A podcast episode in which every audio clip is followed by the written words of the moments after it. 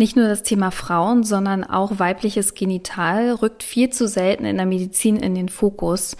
Genau deshalb haben wir uns schon des Öfteren dem Thema angenommen im Ruhepuls Podcast. Vielleicht erinnert ihr euch an eine der Folgen zur Klitoris mit Daniel Haag-Wackernagel oder die Folge zur Gendermedizin mit Dr. Vichan Sido. Wenn nicht, hört gerne mal rein. Worüber auch kaum gesprochen wird und Achtung hier Triggerwarnung. Die Beschneidung bzw. Verstümmelung des weiblichen Genitals, auch FGMC genannt. Das steht für Female Genital Mutilation bzw. Female Genital Cutting. Ich weiß ehrlich gesagt nicht, wie es euch geht, aber bei mir im Studium habe ich darüber nichts gelernt. Und deshalb hatte ich umso mehr Fragen vor diesem Podcast. Das fing schon mit der Begrifflichkeit an. Man muss sich immer vorher überlegen, mit wem man über dieses Thema spricht. Und äh, das ist, glaube ich, das Wichtige. Und da gibt es diese Erleichterung eigentlich im Wording durch diese zwei Akronyme, die dasselbe meinen. Dr. Denmon O'Day ist Chefarzt der Klinik für plastische, rekonstruktive und ästhetische Chirurgie am Luisenhospital in Aachen und Vorreiter in der Rekonstruktion der äußeren Genitalorgane bei FGMC. Was ich hier besonders gut finde, dass er nicht nur den Fokus darauf liegt, die äußere Hülle zu rekonstruieren, sondern auch die Gefühlsempfindung und alles, was dazugehört. Wir sprechen über kulturelle Aspekte, das Wissen allgemein hinter FGMC und über die Folgen, um Patientinnen einfühlsam anzusprechen. Kein einfaches Thema, ich weiß, aber das ist kein Grund, es nicht anzusprechen und deswegen freue ich mich besonders, dass wir heute diese Folge mit Dr. Denmon O'Day hier machen können und damit einen unglaublichen Experten an der Seite haben, der sehr, sehr viel in diesem Bereich bewegt hat. Also hört selber rein. Ruhepuls alles für ein entspannteres Medizinstudium. Der Podcast von Via Medici von Thieme. Weltweit sind mehr als 200 Millionen Mädchen und Frauen von FGMC betroffen. In Deutschland wird die Zahl der Betroffenen auf etwa 100.000 geschätzt. Wieso wird bzw. wurde dieses Thema trotz dieser Zahlen bisher kaum in der Medizin gelehrt? Das ist eine gute Frage kann ich so spontan eigentlich kaum beantworten. Also es ist ein Thema, was ja generell trotz dieser hohen Zahlen äh, ja eigentlich kaum bekannt ist, immer noch und äh, bis vor ein paar Jahren eben auch wirklich tatsächlich auch noch kaum bekannt war. Das heißt, ein bisschen mehr hat sich getan. Also es ist ja mehr Aufklärung äh, jetzt irgendwie erfolgt. Das Ganze äh, ist gerade durch die ähm, ja durch die Rekonstruktion und äh, irgendwie alles auch mehr in den medizinischen Fokus gerückt. Also die Medizin selber ist da, glaube ich, gar nicht dran schuld jetzt primär, sondern äh, dass das äh, da nicht so bekannt ist, sondern tatsächlich irgendwie die Menschheit eigentlich. Also dieses äh, Bewusstsein halt über diese Tradition, die ja eben weit verbreitet ist in vielen äh, Regionen dieser Erde, was eben auch viel äh, in dem Zusammenhang einfach mit der Stellung der Frau zu tun hat, mit der äh, Sichtweise äh, der Frau, mit ähm, der Wertschätzung letzten Endes auch äh, der Frau. Ja, das ist, glaube ich, ein oder der Grund eigentlich äh, mit, äh, warum das eben nicht so bekannt ist. Und das muss halt tatsächlich, die Menschheit muss diesbezüglich ja einfach auch noch einen Schritt vor, vorwärts tun. Also es gibt aktuell noch keine Uni, die das als Thema hat, so, oder? Doch, doch, doch, doch, aber, aber das gibt es noch nicht lange. Also mhm. ich sag mal, ich, ich konnte einiges dafür oder beisteuern, sagen wir mal, dass das so ist. Also, dass das an Universitäten in der Bundesrepublik Thema geworden ist. Es gibt ein paar von denen ich weiß, wo das äh, auch schon so ja quasi ins Curriculum irgendwie aufgenommen wird. Also es gibt viele studentische Aktionen, ähm, die dafür letzten Endes dann gesorgt haben, auch die von sich aus über das Thema Aufklärung erfahren wollten. Ja, also zum Beispiel die kritischen Mediziner Rinnen, die da ähm, in einigen Bundesländern aktiv sind und äh, mich angesprochen haben, äh, das Thema doch in die, in die Unis zu tragen und so weiter. Seit letztem Jahr äh, gibt es in einem anatomischen Atlas, dem Prometheus äh, eben, das Thema FGM als, als ja, Lehrthema quasi in Kombination mit äh, in dem Fall von mir entwickelten rekonstruktiven Techniken eben zur mikrochirurgischen Klitorisrekonstruktion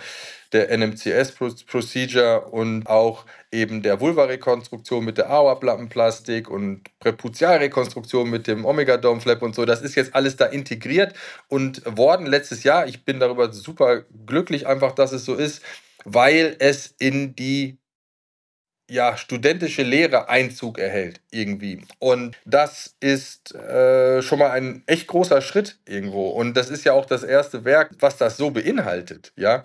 Und äh, das sind halt alles äh, Entwicklungen, die in die richtige Richtung gehen. Und genau, also von daher ist das schon an Universitäten, hat es schon Einzug erhalten, aber sicherlich nicht flächendeckend und auch vielleicht noch nicht halt mit der nötigen Nachhaltigkeit so ungefähr. Also, dass das vielleicht auch prüfungsrelevante Themen werden äh, und so weiter. Also, das ist irgendwie, denke ich, alles noch im Prozess, aber ich habe da oder bin der Überzeugung, also dass das schon auf dem Weg ist. Also das wird letzten Endes schon äh, dort auch Platz finden und es haben sich schon einige Dinge getan. Und ich bin der Meinung, dass es auch eine absolute Notwendigkeit ist, dass solche Themen auch im Medizinstudium stattfinden, weil letztendlich wollen wir auch die angehenden MedizinerInnen auch lehren in allen Dingen, die wir ihnen beibringen können. Und dazu gehört zur Komplettität an sich schon dieses Thema. Genauso wie, wie andere Themen, so die Anatomie äh, der Klitoris. Also, das sind alles so Bestandteile, die und ich bin jetzt noch nicht lange fertig mit meinem Medizinstudium. Die haben nicht stattgefunden. Und man, das ist irgendwie ähm, komisch. Man ist zwar fertig, man ist fertige Ärztin, aber hat trotzdem nicht alles gelehrt bekommen. Mhm. Wir verwenden ja jetzt die ganze Zeit den Begriff FGMC, also steht für Female Genital Mutilation und Female Genital Cutting. In diesem Zusammenhang werden aber auch häufig die Begriffe Beschneidung oder Genitalverstümmelung verwendet. Ich denke, das kennen die meisten eher als das andere. Aber welche von diesen Bezeichnungen würdest du favorisieren und warum? Also man muss dazu verstehen, äh, zunächst einmal, dass dieses Akronym FGM äh, oder FGC ja diese traditionsbasierte weibliche genitale Beschneidung widerspiegelt oder beinhaltet. Und vor dem Hintergrund dieser traditionellen Inhalte, dieser kulturellen Inhalte, ist es schon seit längerer Zeit, also schon seit vielen Jahren, einfach mal auch fachlich letzten Endes akzeptiert und auch notwendig, diese Begrifflichkeit zu parallelisieren. Also, dass man von FGM-C spricht, also von äh, Mutilation und Cutting parallel, um auf der einen Seite natürlich diesen Amputationsinhalt der Beschneidung sagen wir, auf den Punkt zu bringen, dass man sagt, das ist eine Verstümmelung, ja, weil man einfach äh, Körperanteile kulturell motiviert, nichtsdestotrotz amputiert. Deshalb dieses Wording Verstümmelung oder Mutilation. Auf der anderen Seite ist es ein kulturelles äh, Gut in den Prävalenzländern oder in den Kulturen, halt, die es eben durchführen. Und um das sozusagen dem Respekt entgegenzubringen, dass es ein kulturelles Gut ist und auch den, wobei gut, ja, aber es ist halt so, irgendwo ist es ein Fehler, es ist äh, nichts Gutes in dem Sinne, aber trotz alledem auch den Patientinnen da gerecht zu werden, äh, dass sie sich selber in der Regel ja nicht als verstümmelt betrachten, ja, sondern eben als beschnitten, weil sie ja auch mit, mit diesen Inhalten aufgewachsen sind. Das ist ihnen gelehrt worden, dass, dass es was Wichtiges ist, dass sie nur dadurch meinetwegen erwachsen werden, dass sie nur dadurch eine, eine, die Möglichkeit bekommen, eine Ehe äh, zu schließen, also einen Mann zu bekommen, dass sie vielleicht dadurch zur Frau werden, dass sie rein werden und all so Dinge, die dann auch wirklich ja geglaubt werden quasi. Ja? Deswegen ist es einfach auch sensibler im Umgang, im Wording quasi mit, mit, diesem, äh, mit dieser Tradition von einer Beschneidung zu sprechen. Stellen Sie sich vor dem Hintergrund vielleicht einmal einfach vor, dass Sie jetzt als Arzt oder Ärztin eben eine betroffene Patientin untersuchen, die vielleicht selbst nicht so recht weiß, was mit ihr eigentlich nicht stimmt, so quasi. Und Sie untersuchen sie unvoreingenommen und so weiter, gucken sich das Genital an, blicken sozusagen auf ihr Genital, blicken dann hoch zu ihr und sagen, ah, Sie sind drittgradig verstümmelt.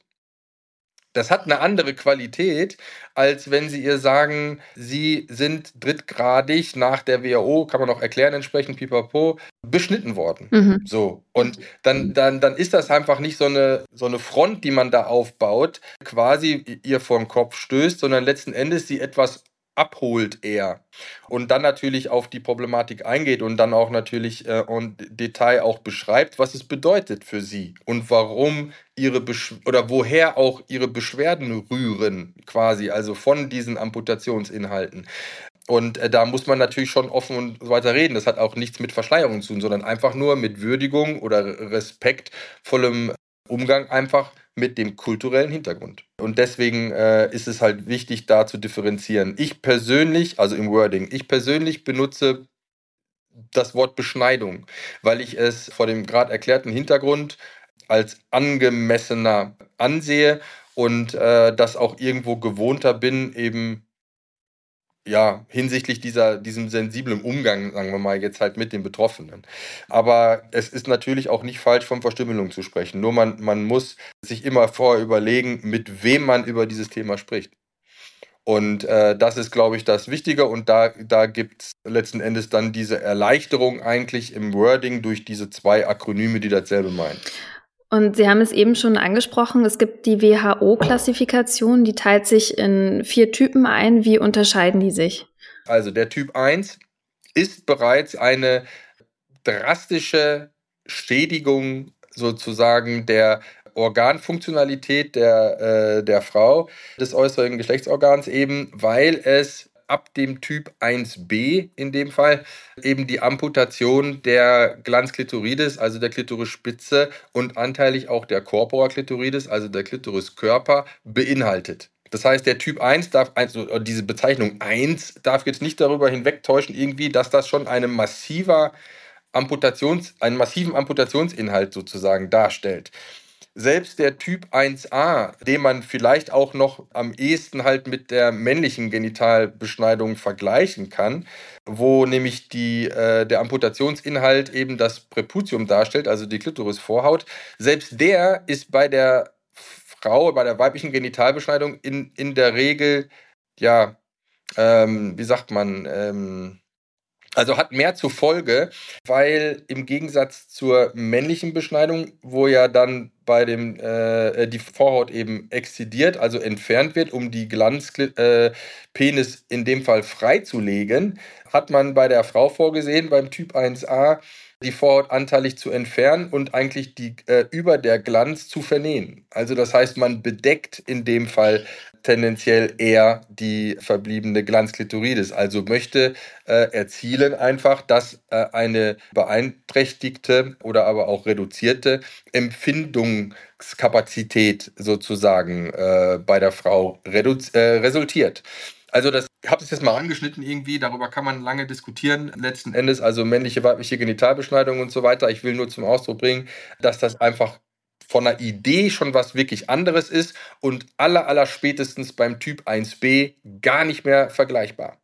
Ja, weil es gibt auf dieser Erde, egal in welcher Region, gibt es kein Volk irgendwie, keine Kultur, äh, keine Tradition, die irgendwie vorsieht, den Männern, um sie erwachsen werden zu lassen oder von mir aus äh, reinlich werden zu lassen oder, oder sonstige Sachen oder heiratsfähig zu machen, dass man die Glanzpenis amputiert. Also das gibt es einfach nicht. Bei der Frau nimmt man sich das letzten Endes heraus. Aus kulturellen Gründen, die letzten Endes aber daher rühren, dass man die Frau ja sexuell kontrolliert und damit irgendwo auch äh, instrumentalisiert irgendwie von, von männlicher Seite aus. Ne? Der Typ 2 dann äh, beinhaltet eben weitere Amputationsinhalte, also die sich dann eben auf die, äh, auf die Schamlippen auch beziehen. Der Unterschied zum Typ 3 ist dann nur noch, dass beim Typ 3 diese Wundblätter, wenn man so will, oder die, Wund, äh, die Wunden beidseits miteinander verbunden werden, um den Zugang zur Scheide auch noch zu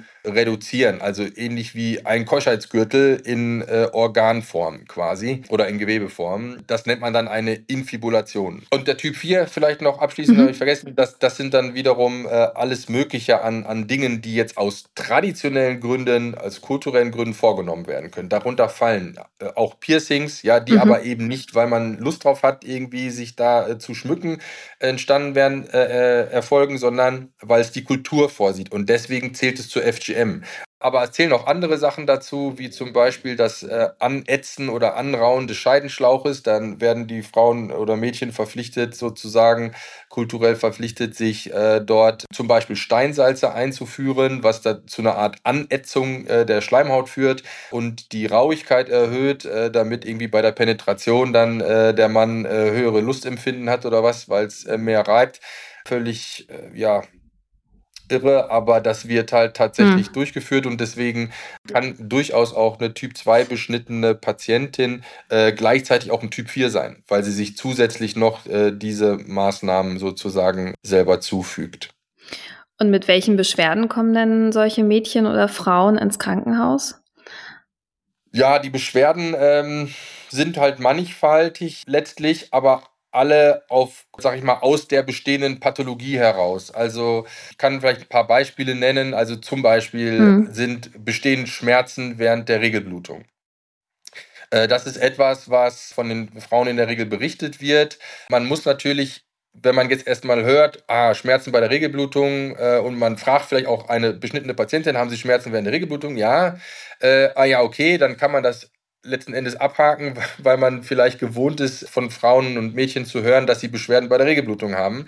Es sind aber andere Beschwerden oder zusätzliche Beschwerden bei beschnittenen Patientinnen als bei nicht beschnittenen Patientinnen, weil diese Beschwerden während der Regelblutung, gerade in der Anfangszeit, eben häufig dann von dem amputierten oder teilamputierten Klitorisorgan ausgehen. Das ist auch etwas, was man erstmal verstehen muss. Ja, gleichsam, wenn man das verstanden hat, dass sozusagen das äh, amput, äh, äh, teilamputierte Klitorisorgan auf, aufgrund seiner, seiner Anatomie äh, bestehend eben ja auch aus Muskulatur, äh, glatter Muskulatur, die irgendwie reagiert bei, bei nervaler Stimulation, bei hormoneller Stimulation, dass der Halteapparat des Organs gestört ist, nämlich die Ligamenta suspensoria. Deswegen wird das Organ ja auch gerade durch den Pass äh, profundus quasi dann, der ja in seiner Aktion auf das Organ sozusagen Monopolstellung bekommt, quasi im Vergleich zum superfiziellen Anteil äh, und dann das Organ in die Tiefe zieht. Das heißt, diese,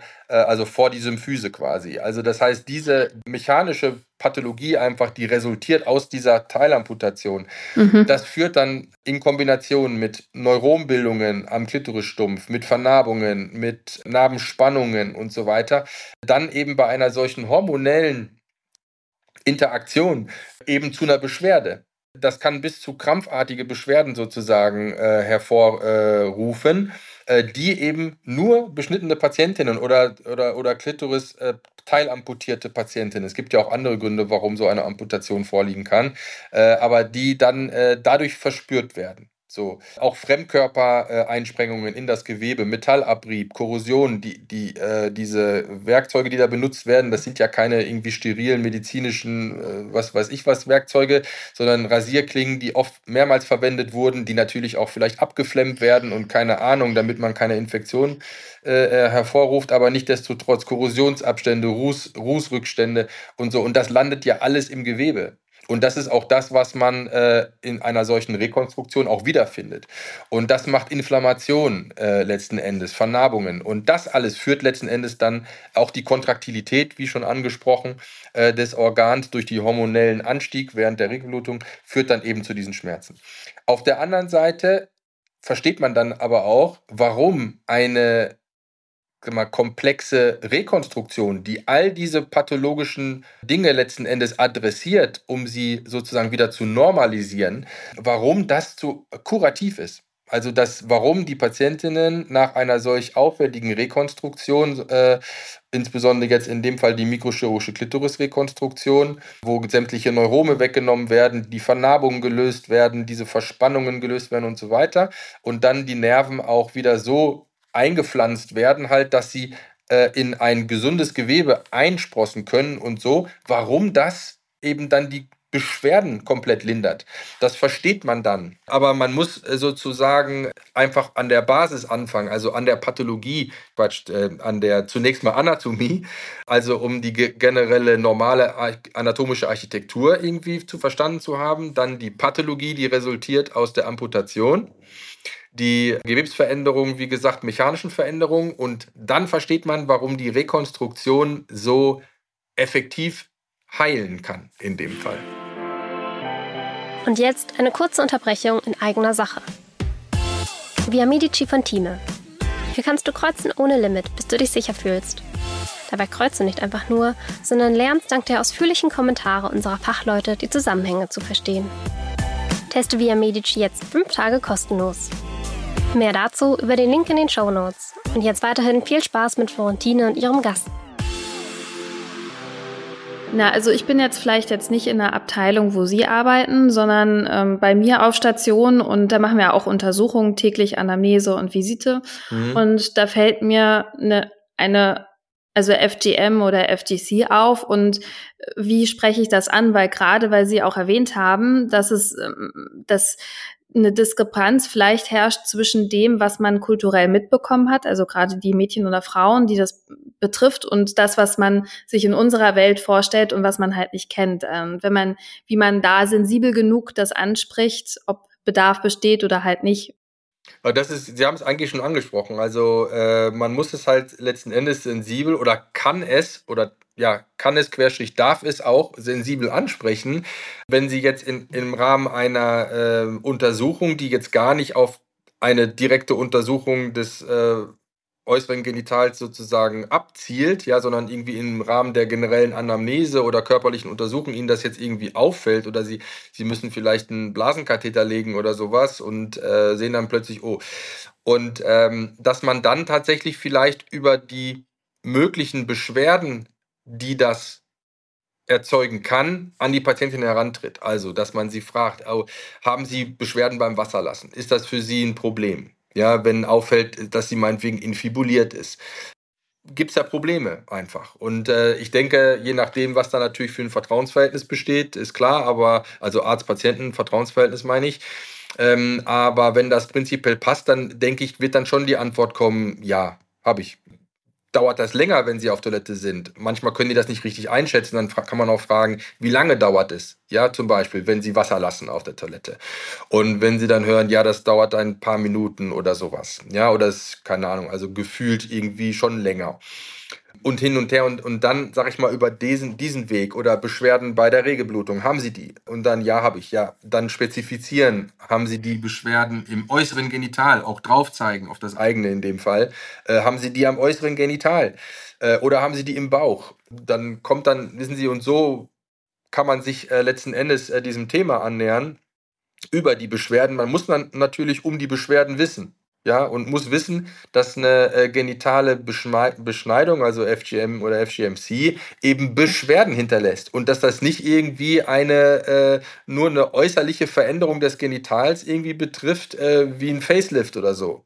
Ja, hm. über diesen Weg erreicht man auch die Frauen oder die, die Mädchen halt, die Patientinnen eben, weil sie diese Beschwerden halt real haben. Und äh, alles, was natürlich hilft, Beschwerden loszuwerden, äh, wird prinzipiell von Menschen, würde ich mal sagen, begrüßt. Also, dass äh, gerade halt, wenn sie in die Lage versetzt wurden oder sich versetzen konnten, über so eine Thematik zu sprechen, weil ja die Frauen äh, und Mädchen, die diesen kulturellen Hintergrund haben und die Chance hatten, sich sozusagen dieser Kultur zu entrücken, also halt durch Migration, durch Flucht und so weiter, äh, die stellen ja fest, dass es in Ordnung ist, dass es in der Gesellschaft, in der sie sich dann befinden, also jetzt in unserer europäischen, sagen wir mal, äh, Gesellschaft, dass es in Ordnung ist, dass man Beschwerden äußert als Frau und als mhm. Mädchen. Das ist denen ja untersagt in deren Ländern. Auch das sind Dinge, die man erstmal verstehen muss ja, äh, dass es so ist. Und dann versteht man auch, dass man eben sensibler irgendwie an diese Fragestellungen ran muss und auch nicht sofort mit, mit Rekonstruktion dann, ah, das können wir alles rekonstruieren, sondern das, das ist ein Prozess, der irgendwie stattfinden muss, eine, eine eigene Erkenntnis, Aufklärung und so weiter. Und irgendwann kommt dann auch die, die Aufklärung der, ähm, der Rekonstruktion eben. Ja, auch das ist nichts, was wir missionieren dürfen. Und an wen kann ich mich wenden als Arzt, Ärztin, wenn ich jetzt äh, eine Betroffene habe und ihr gerne eine Therapie oder eine Beratung anbieten möchte? Es gibt natürlich viele, also eigentlich in jedem Bundesland mittlerweile gibt es äh, Beratungsstellen, ähm, also ich sag mal Frauen- oder Menschenrechtsorganisationen, äh, die über das Thema FGM beraten. Also wo man äh, sich sowohl als äh, äh, professionelle, sagen wir mal jetzt fachliche Person äh, hinwenden kann, wenn man vielleicht das erste Mal mit dem Thema konfrontiert wurde oder sowas, um auch Adressen zu erfahren, wo man vielleicht Betroffene hinschicken kann, so in, falls die jetzt keinen Anschluss an, an Communities so quasi haben oder, oder sowas. Also da, das findet man. Gibt es sogar bei der Bundesärztekammer äh, Möglichkeiten, was zu erfahren, an wen oder was man sich wenden kann. Es gibt ja unter Umständen auch Situationen, wo man vielleicht mitbekommt, äh, dass dort aktiv irgendwelche Beschneidungen vielleicht stattfinden sollen oder, oder keine Ahnung, irgendwas in der Richtung. Das heißt, da wird man sich ja zunächst auch vielleicht an eine äh, eher rechtliche äh, Stelle wenden wollen, weil das ja ein, ein, eine verbotene, strafrechtlich verbotene Tätigkeit ist, äh, quasi und so weiter und so fort. Also auch dort gibt es Anlaufstellen.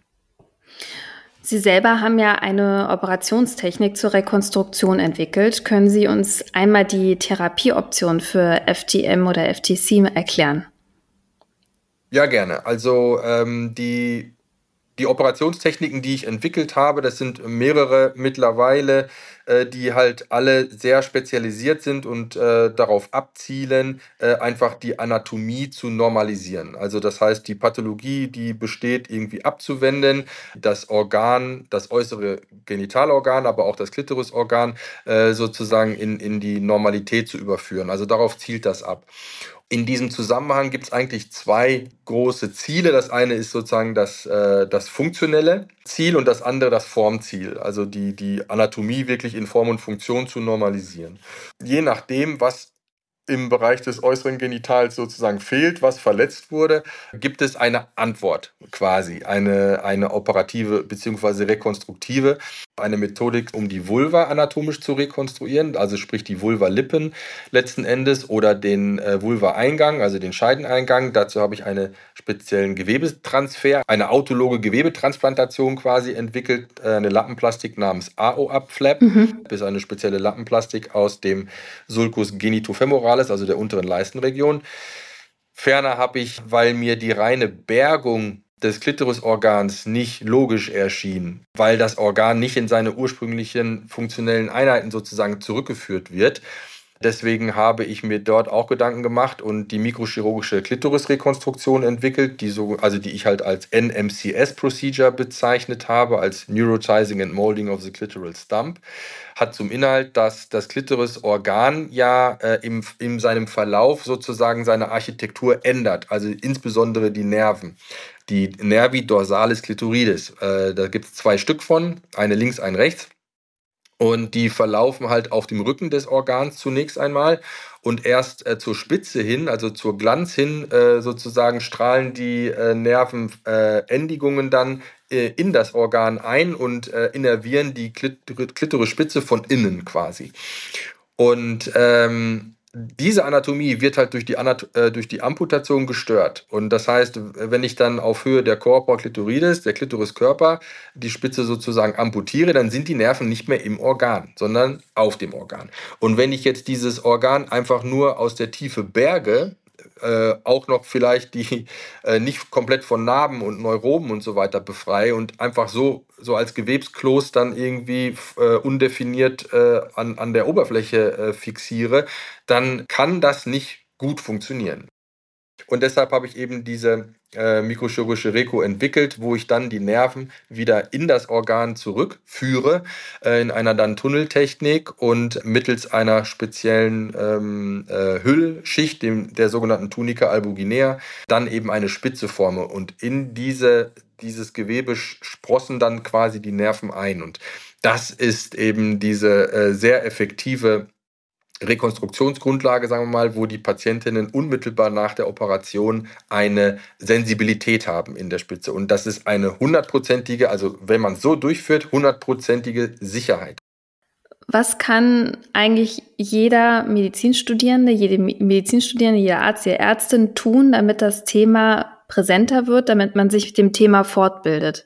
Ja, natürlich jetzt äh, zunächst einmal Eigenstudium, also sich halt entsprechend Literatur äh, anzueignen, die es halt äh, die eben existiert zu dem Thema. Es gibt ja viel neue Literatur auch, den Prometheus sprachen wir schon an, einfach um auch dieses anatomische Verständnis da zu verinnerlichen. Aber ich persönlich habe auch ein ähm, Buch veröffentlicht äh, und eben geschrieben halt zu dem Thema, das im Springer Verlag erschienen ist äh, zum Thema Rekonstruktion, aber auch die Anatomie, auch die Hintergründe äh, sind dort beschrieben. Es gibt natürlich auch viele Kongresse, wo das Ganze thematisiert wird, wo man ähm, entsprechend Informationen äh, einholen kann äh, und in Diskussion auch treten kann und natürlich auch mich zum Beispiel in der Klinik zu besuchen, also mich äh, bei mir zu hospitieren, äh, mich im OP zu begleiten. Also ich habe da viele Kolleginnen und Kollegen wirklich aus der ganzen, äh, aus, aus einigen Regionen dieser Erde, insbesondere natürlich aus europäischen, aber auch darüber hinaus, die halt äh, kommen und äh, schauen. Es wird mehr auf jeden Fall, das ist auch nötig, dass es mehr wird, aber ähm, wir sind ja prinzipiell, sagen wir mal, äh, ist das schon deutlich besser, diese Informationslandschaft, irgendwie diese Lehrlandschaft dazu, als äh, sie noch vor zehn Jahren gewesen ist. Also das muss man schon sagen. Was ist notwendig, damit die Versorgung von Betroffenen weltweit verbessert wird? Schwierige Frage, weil die Wichtigkeit quasi des äh, weiblichen Genitals zunächst einmal ins, in den Fokus zu rücken. Und äh, erst wenn das passiert, glaube ich, wird man flächendeckend, also weltweit, wirklich ein, ein Umdenken auch haben. Auch, auch dass man sage ich mal, einen Optimierungsgedanken auch hat, was Rekonstruktion angeht und nicht einfach nur äh, irgendwie irgendwas macht, ja, äh, so quasi, ähm, oder, oder sim simplifizierte Techniken, äh, damit sich zufrieden gibt, äh, sondern vielleicht äh, dann eher wirklich zu den Komplexen geht. Ähnliche Prozesse, die wir auch schon äh, hatten, sage ich mal, bei anderen operativen Zielgebieten, wenn man so will, wie zum Beispiel die weibliche Brust. Also da ist es einfach, sind wir einfach noch nicht so weit. Und äh, da, das muss letzten Endes einfach, sagen wir mal, diese Sichtweise, äh, diese Wertschätzung oder Bewertung, sagen wir mal, des äußeren weiblichen Genitals, das muss erst einmal flächendeckend irgendwie passieren. Und ähm, dann, glaube ich, wird es automatisch so sein, dass auch gefordert wird, äh, sich weiterzubilden, dass auch gefordert wird, äh, eine optimale Versorgung irgendwie zu machen. Und um das Ziel eigentlich zu erreichen, dafür habe ich die Operationstechniken entwickelt. Also, dass ich das weiterentwickeln kann, ja, weil das halt brach lag, äh, offen, offenbar äh, dann irgendwie ja schon seit, seit äh, ähm, äh sehr langer Zeit. Also, äh, das sind ja nur alles wirklich Neuentwicklungen und äh, kom komplexe ähm, rekonstruktive Techniken halt, die, die einfach die Medizin aus meiner Sicht diesbezüglich auch weitergebracht haben. Und die, äh, das muss aber einfach noch in die Köpfe rein und äh, als so akzeptiert werden, so äh, einfach die in, in die Akzeptanz sozusagen rücken. Und ähm, dann glaube ich, ja, dann geht es richtig vorwärts. Aber das muss. Das dauert, dauert. Ja, das dauert tatsächlich, ja. Aber ich, ich bin da wirklich guter Dinge irgendwie und ähm, habe das auch im Gefühl, das wird, das wird schon kommen. Aber ähm, das nimmt einfach ein bisschen Zeit. Vielen herzlichen Dank für diesen informativen Beitrag. Also ich habe mehr gelernt als in meinem gesamten Medizinstudium, was eigentlich nicht schwer ist, aber darüber hinaus auch äh, super viele Inhalte, die mir vorher so gar nicht bewusst waren. Also vielen, vielen herzlichen Dank für die Zeit und ja, schönen Abend noch. Danke, wünsche ich Ihnen auch. Bitte. Das war Ruhepuls euer Podcast für ein entspannteres Medizinstudium von Via Medici, dem Lern- und Kreuzportal für nachhaltiges Lernen in der Medizin von Thieme. Redaktion Dr. Werner Prenosil. Producer Johannes Sassenroth und Moderation Florentine Klemann.